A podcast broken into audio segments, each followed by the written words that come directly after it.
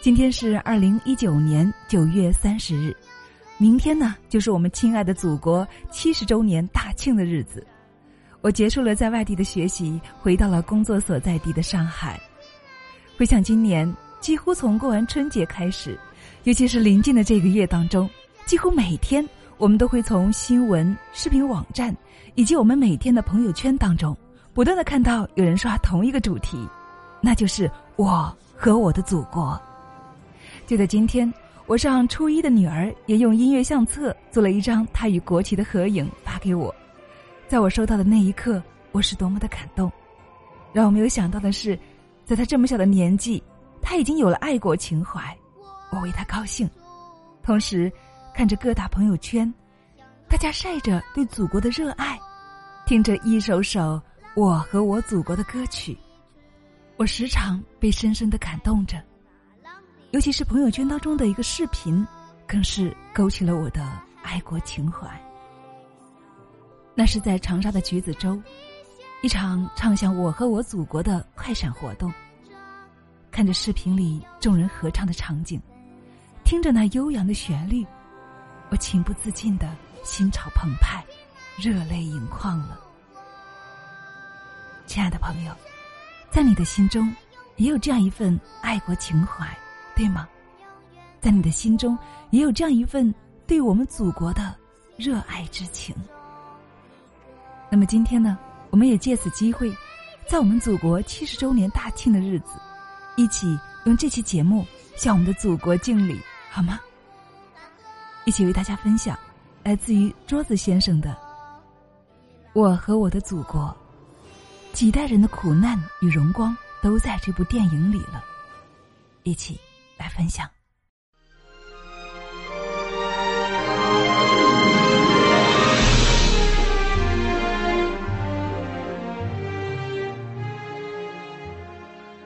有人说，在这个时代，只有一种情怀永远不会过时，那就是我爱我的祖国。国庆档一部能够唤起全民爱国情怀的电影《我和我的祖国》C 位出道，我的身边有很多朋友都买好了预售票，只等着正式上映了。坐在电影院里面的时候，我一直在想，像这样一部主旋律的电影，应该要如何拍出来呢？因为以前看主旋律电影，很容易就会产生离我们很遥远的感觉。但是看完《我和我的祖国》之后，我的印象被颠覆了，因为这部电影聚焦的就是每一个普通中国人身上的故事，所有人都能够从中发现自己的影子。黄渤饰演的工程师林志远，负责开国大典上的电动升旗部分，为了一面红旗。他和同事走街串巷去找红绸子，别人问他为什么这么较真，他嘶吼着说：“你以为升起来的仅仅是一块红布吗？二十八年革命，两千万人牺牲换来的红旗，我们能做的只有这四个字：万无一失。”开国大典前夜，他熬了一个通宵，一遍一遍的实验。当国歌奏响，国旗缓缓升起时，影片中仰望着国旗的人。都红了眼眶，影片外的我，眼里也涌出了泪意。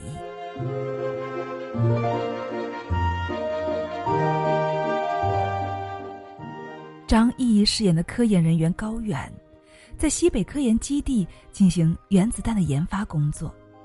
由于工作要求高度保密，他告别爱人，隐姓埋名，一去就是三年。高远到医院休养的时候，心依然牵挂着原子弹工程。他打听消息的渠道只有一种，那就是问护士：“今天街上有什么庆祝活动吗？”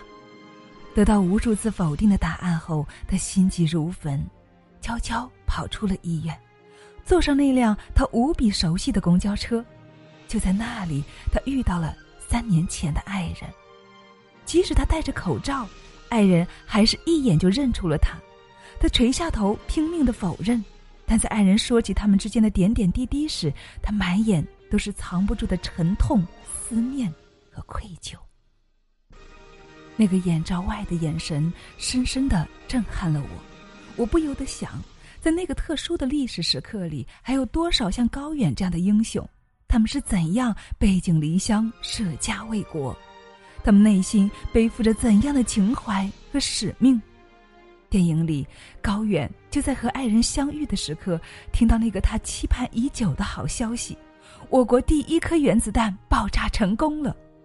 当漫天的报纸像雪花一样倾洒下来，当歌唱祖国的合唱声响起，当高远摘下口罩，露出一个苍白却畅快的笑容时，我听到身边有人在低低啜泣。我不由得想，我们能有今天的幸福岁月，是经过了多少像林志远、高远这样的中国人前赴后继的奋斗？他们没有显赫的名声。他们在各自的领域精益求精、鞠躬尽瘁，甚至随时做好了牺牲的准备。我们今天能够舒适的坐在电影院里，能够在电影结束后穿过繁华的街道，回到温暖的家中，是无数个他们用青春、用鲜血、用生命换来的。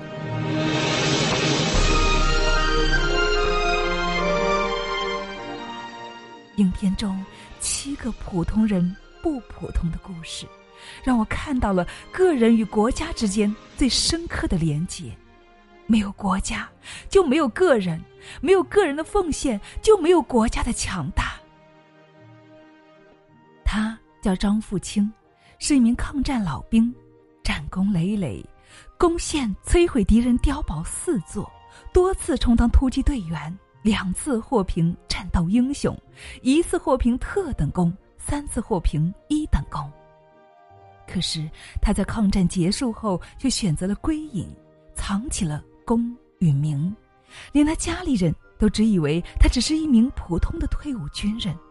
还是在退伍军人普查的时候，人们才知道真相。当别人问他为什么不向大家说出这一切，他这样回答说。一想起和我一起并肩作战的战士，有很多都不在了。比起他们来，我有什么资格拿出立功证件去显摆自己？我有什么功劳啊？说完，他哭了。九死一生犹不悔，不用功名上警钟。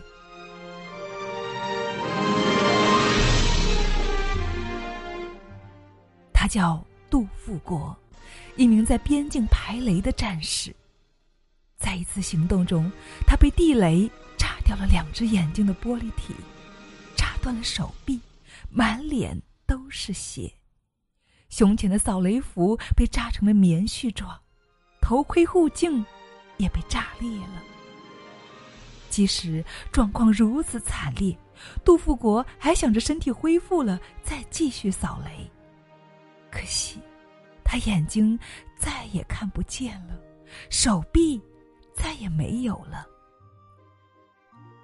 授予勋章的时候，杜富国说：“兄弟们，对不起，原谅我，再也没有办法跟你们一起扫雷了，请你们替我继续完成任务，向你们致敬，我等着你们胜利归来。”说完。他很快举起被炸伤的右臂，敬礼，全场人为之泪奔。一股英雄的气息，在我们的心中升腾起来。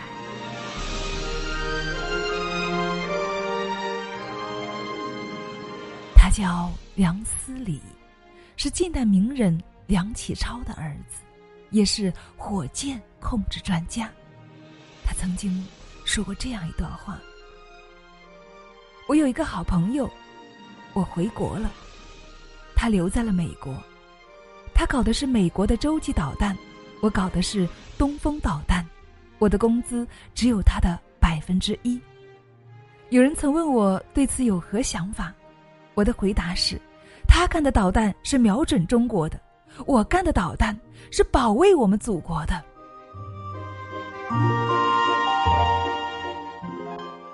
他叫林俊德，他把自己的一生都奉献给了我们国家的核试验。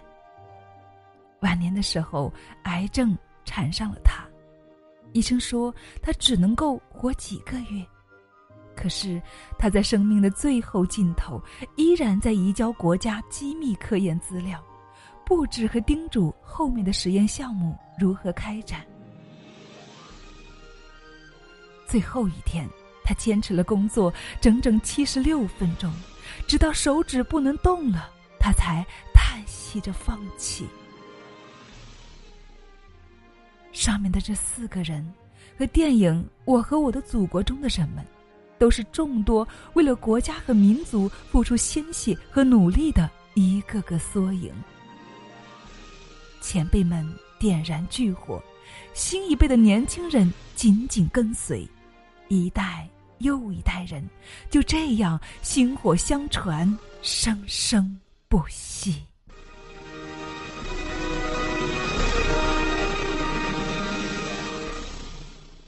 记得在二零零八年汶川地震的时候，我正在读书。灾情发生之后，我们和同学们纷纷在广场的草坪上摆上蜡烛，祭奠那些逝去的人们。我的电脑里面一直保存着一段视频，那是四川电视台主持人宁远在播报新闻。当天，他在汇报灾区的情况。德阳市死亡一万零二百九十余人，绵阳市死亡九千六百四十余人，成都市死亡四千三百一十余人，阿坝州死亡。说着说着，他就忍不住哽咽，眼泪不断的滴落。记得，当时我正在学校食堂，看到这段视频的时候，我也忍不住热泪盈眶。后来，我就一直保存着这段视频，从来没有舍得删掉。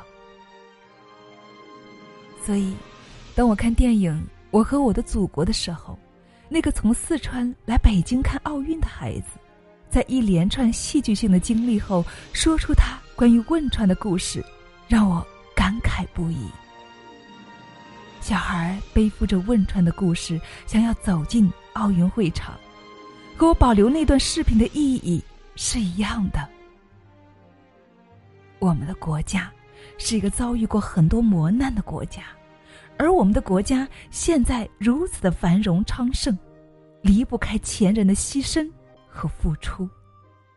他们都是普通人，但我们偌大的国家就是由一个又一个普通人去建设的。在知乎上有个常年霸占热榜的问题：身处各个行业的普通人可以为祖国做些什么？我看到的一个回答非常好，简单来说，就是你自己所在的地方发光发亮。他说：“如果你是一名公务员，那你就做好自己的事情，多为百姓办点实事。”对工作中藏污纳垢的部分不要视而不见。如果，你是一名教师，那就教育好祖国的花朵，对孩子三观、知识学习尽自己最大的能力去帮助。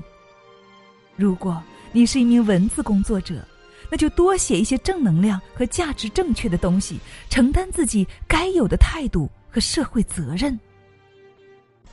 不要先给自己下了定义。我能做什么呀？我就是个普通人。是的，每个普通人都有自己的社会分工。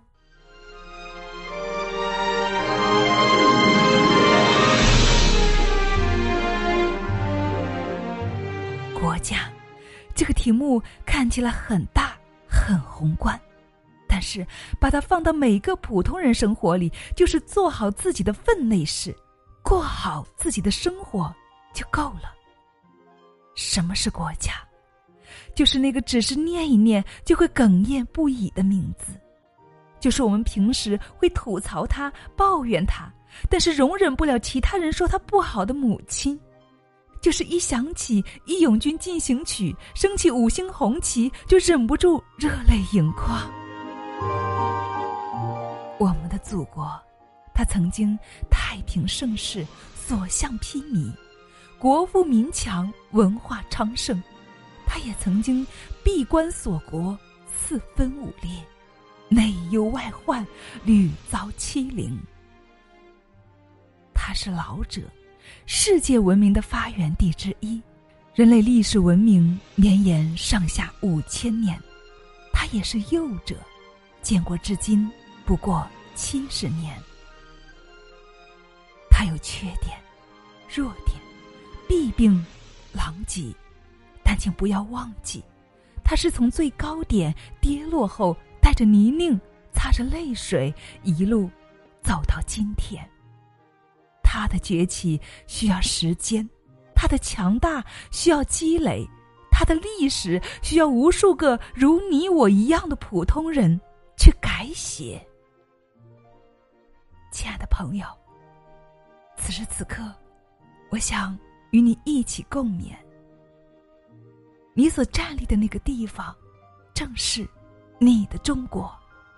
你怎么样，中国便怎么样；你是什么，中国便是什么。你有光明，中国便不会黑暗。让我们一起向我们亲爱的、伟大的祖国一起说一声：“我爱你，我的祖国。”